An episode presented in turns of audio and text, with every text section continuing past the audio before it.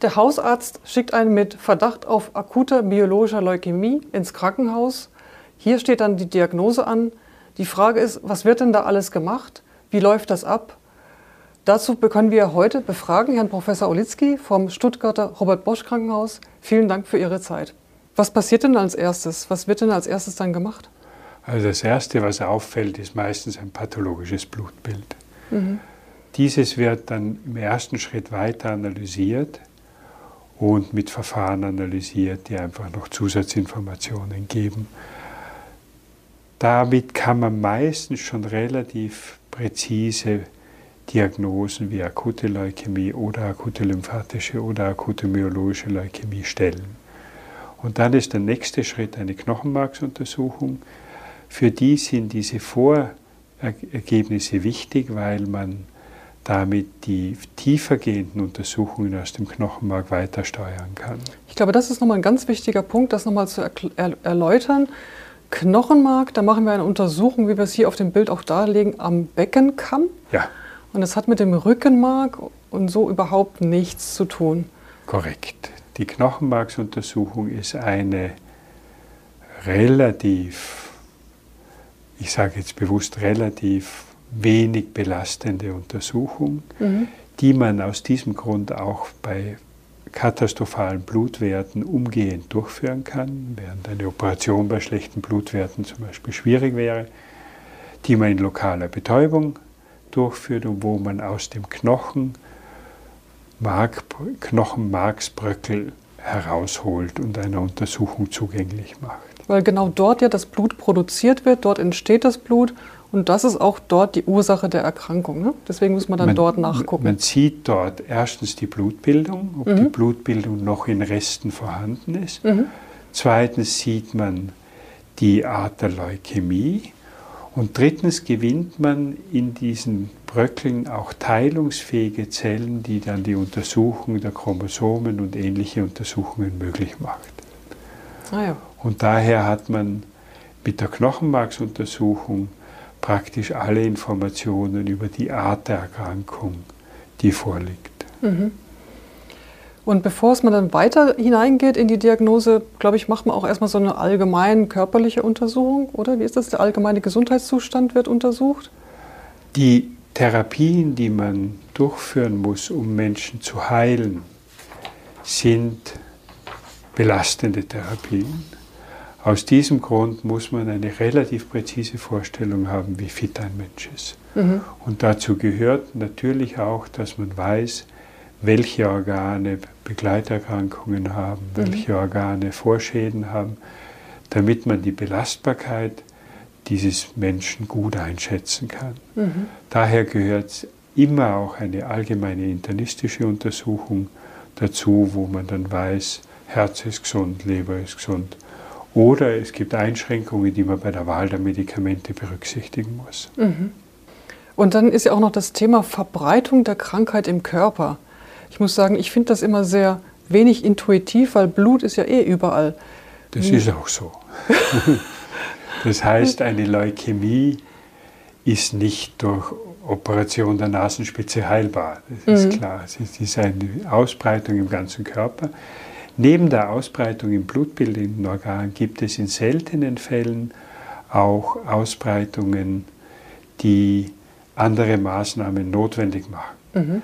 Dazu gehört zum Beispiel der Befall der Gehirnhäute, weil manche Medikamente in die, den Nervensystemsraum nicht gut eindringen können, muss man dann spezielle Medikamente wählen oder den Rückenmarksraum äh, speziell behandeln. Andere Formen, die spezielle Maßnahmen benötigen, sind die seltenen Varianten, wo auch Knoten irgendwo entstehen. Also auch Leukämien können manchmal zur Knotenbildung neigen. Und das führt dazu, dass man zum Beispiel eine Region dann zusätzlich bestrahlen muss. Mhm. Die Zellen, die haben ja teilweise Marker der, auf der Oberfläche. Das heißt also wirklich wie Proteine, mit denen sie so kommunizieren mit ihrem Umfeld. Und da an denen kann man ja teilweise erkennen, welche Krankheit diese Zelle hat, sage ich jetzt mal. Was für Marker sind denn dann typisch in dem Fall? Bei der akuten myologischen Leukämie können wir einerseits mit Markern feststellen, ob es eher eine Zelle ist, die von Monozyten oder von Granulozyten abstammt. Da spielen Marker wie zum Beispiel CD14 eine Rolle. Mhm. Aber wichtiger sind Marker, die beweisen, dass es sich dabei um eine sehr unreife Zelle handelt, die eben in ihrem Reifungsprozess stecken geblieben ist. Und hier spielen Marker wie CD34 oder CD117 eine Rolle. Mhm. Und zusätzlich ist der Nachweis dieser Marker, wie zum Beispiel CD117, auch erforderlich, um sicher sagen zu können, dass es sich nicht um eine lymphatische Leukämie handelt. Ah, okay. Das heißt also wirklich, dass die Zellen der teilweise dermaßen, ich sag mal, blastisch sind, dass man das gar nicht mehr richtig unterscheiden kann. Ja, die, die sehen alle gleich aus. Die können sich ähnlich schauen. Okay. Also das heißt, Blast heißt so viel wie eine unreife Zelle. Ein Blast ist eine unreife Zelle, also auch wir gesunden Menschen haben Blasten im Knochenmark, ja. aber sie dürfen eine bestimmte Häufigkeit nicht überschreiten. Mhm. Also wenn Sie mehr als 5% Blasten im Knochenmark haben, ist es nicht mehr normal. Mhm. Wenn Sie mehr als 20% Blasten im Knochenmark haben, können Sie eine, die Diagnose einer akuten Leukämie stellen. Mhm. Es gibt keine anderen Erkrankungen, die das machen. Und wenn wir jetzt nochmal tiefer reinschauen, also wir haben die Zelle und dann können wir reingucken in die Zelle, dort haben wir eben die Chromosomen, wo die ganzen Informationen zu der Zelle abgelagert sind und dann können wir auch nochmal auf die Gene schauen. Und das ist ja auch etwas, wo, wie Sie es ja vorher schon gesagt haben, oftmals dann Fehler passieren. Das heißt, die Zelle vervielfältigt sich und es werden dann irgendwelche Schreibfehler gemacht. Und ich glaube, das ist ja oftmals, was dann eben auch in den diversesten Fehlern, die da auftreten, ähm, äh, die dann auch spezifisch für uns sind. Man spricht hier von Chromosomentranslokation oder eben auch dass Dinge gelöscht werden, dupliziert werden und so weiter und so fort. Und ich glaube, das ist ja alles auch relevant hier für unsere also, Defekte, die dann entstehen. Ne? Man kann so ganz grob unterscheiden einmal Chromosomenveränderungen und Veränderungen, die so klein sind, dass sie sich im Gesamtchromosom nicht zeigen würde. Von mhm. denen, da spricht man von Mutationen. Chromosomale Veränderungen gibt es einfach jede Variante, die man sich vorstellen kann, wo Chromosomen sich falsch zusammenfügen. Mhm. Es können sich Anteile verschiedener Chromosomen falsch zusammenfügen, das nennt man Translokationen. Es können Stücke verloren gehen, es können Stücke gewonnen werden. Und im Endeffekt führt, führen diese Veränderungen immer dazu, dass Funktionen bestimmter Eiweißmoleküle nicht mehr vorhanden sind oder überschießend vorhanden sind. Mhm. Und das ist dann der Schritt, der letztlich dazu führt, dass eine Zelle von einer gutartigen zu einer bösartigen wird. Ja, also wie Sie wissen, ich möchte ja immer gerne so, mal so anschauliche Beispiele bringen, was man sich denn unter diesen komplizierten Wörtern vorstellen kann. Und da habe ich mir überlegt, okay, Translokation könnte man folgendermaßen erklären. Chromosom 1 hat die Nachricht, die Ampel ist grün und deswegen darf ich fahren. Und das Chromosom 2, Chromosom 2 hat die Nachricht, die Ampel ist rot und deswegen muss ich stehen bleiben. Und wenn ich jetzt eine Translokation habe, das heißt, wenn ich die Enden von diesen beiden Chromosomen vertausche, dann kommt am Ende die Nachricht heraus, die Ampel ist grün und deswegen muss ich stoppen und die Ampel ist rot und deswegen darf ich fahren. Und wir wissen schon gleich, das ist echt gefährlich. Ne? Ich finde das ein sehr schönes Bild, weil ja die Gene sind ja chemische Buchstabenketten, mhm. die natürlich auch einen Sinn haben. Und es ist genauso, wie Sie es hier schildern. Durch diese Translokationen wird der Sinn oder die Funktion dieses Proteins alteriert. Mhm. Und es werden zum Beispiel, man kann es sogar mit Stoppen umgehen, es können Wachstumssignale, die normalerweise reguliert stattfinden, plötzlich völlig irregulär aktiv bleiben und auf die Art und Weise das Wachstum der Zellen endlos stimulieren. Mhm. Und auch das Gegenteil gibt es. Es gibt Signale, die normalerweise dazu beitragen, dass sich die Zelle zu ihrer Endzelle entwickelt, die können gestört sein und deswegen bleibt stecken. Und exakt solche Veränderungen werden durch die Translokationen verursacht. Gibt es denn typische Mutationen für die myologische Leukämie?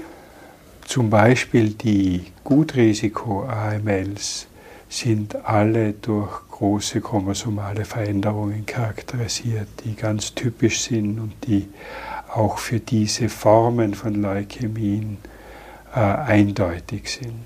Mhm. Das sind Veränderungen, so wie wir zuerst besprochen haben, wo hauptsächlich Translokationen zugrunde liegen und die dazu führen, dass die Auf Ausreifung dieser Zellen stecken bleibt. Mhm. Daneben gibt es Veränderungen, die man auch bei anderen bösartigen Erkrankungen findet, wie zum Beispiel Mutationen in einem Gen, das P53 heißt. Das sind Veränderungen, die eine sehr problematische Prognose anzeigen und die eine Heilungschance bei diesem Patienten nur mit Transplantation erhoffen lassen. Mhm. Mhm. Zum Dritten gibt es Veränderungen, die gleichzeitig als Zielstruktur für Medikamente dienen mhm. und die damit zusätzliche therapeutische Möglichkeiten durch moderne, zielgerichtete Therapieformen ermöglichen.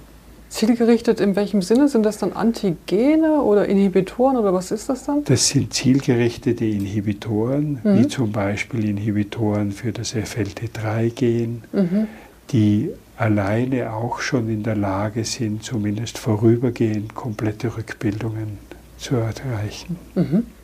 Es gibt ja auch noch eine weitere Untersuchung, die eventuell noch notwendig ist äh, im Rahmen von der Diagnose der akuten Leukämien. Und das ist ja dann die HLA-Typisierung. Also HLA heißt Human Leukocyte Antigen, also sind alles englische Begriffe aber das sind Gewebsverträglichkeitsmerkmale. Mhm. Und das heißt, das sind die Merkmale, die bestimmen, ob ein Transplantat zusammenpasst oder nicht. Und daher ist diese Bestimmung ganz essentiell bei zwei Gruppen von Menschen. Das eine ist bei all denen, wo eine Transplantation in Frage kommt, weil man mit dieser Information dann nach einem Spender suchen kann. Zum Zweiten entwickeln manche Patienten viele Antikörper gegen fremde HLA-Moleküle. Das sind Mütter von Kindern ganz typisch, weil sie natürlich gegen das, das fremde HLA ihres Kindes Antikörper machen. Mhm.